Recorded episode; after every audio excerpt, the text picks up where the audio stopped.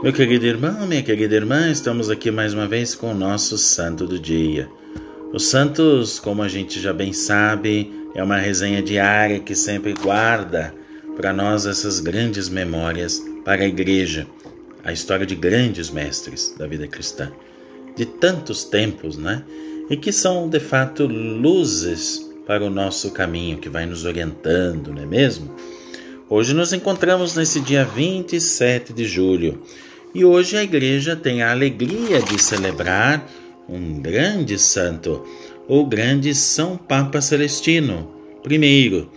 Ele que era natural de Campanha, Celestino foi Papa de 422 a 432.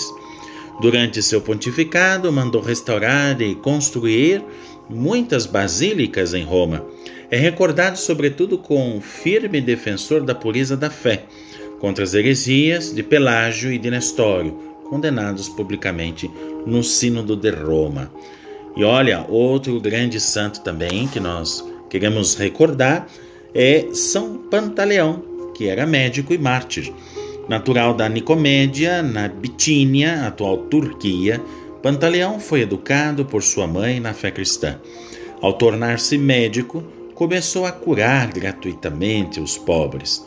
Esse seu gesto, porém, não agradou às autoridades pagãs. Por isso, foi denunciado junto ao imperador e condenado ao martírio no ano 305. Outro grande santo da igreja, também queremos recordar, é São Simeão o Estilita, que assim se chamava. Simeão chamado Velho, para distinguir do seu homônimo, né, que mais de um século depois também viveu sobre uma coluna, era natural da Cilícia e, porém, viveu sobretudo na Síria entre os séculos 4 e 5. Era um monge exemplar na prática extrema das virtudes.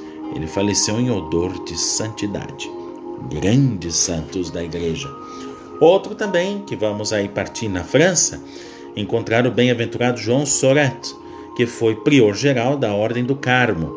Além de reformar a sua ordem, ainda fundou os primeiros conventos da, da, de carmelitas. Né? O que se conta de extraordinário desse grande homem foi sua coragem salvando as espécies eucarísticas durante um incêndio ocorrido no ano de 1468 na Bélgica, pois, portanto, em risco a própria vida. Olha que bonito, meus irmãos. Por isso, para defender o menor, sobretudo o mais abandonado, temos de ser por vezes heróicos, mas contamos com o exemplo e proteção do próprio nosso Senhor Jesus Cristo. Por isso eu desejo a todos nesse dia a paz, a bênção de Deus e voltamos aqui amanhã, se Deus quiser.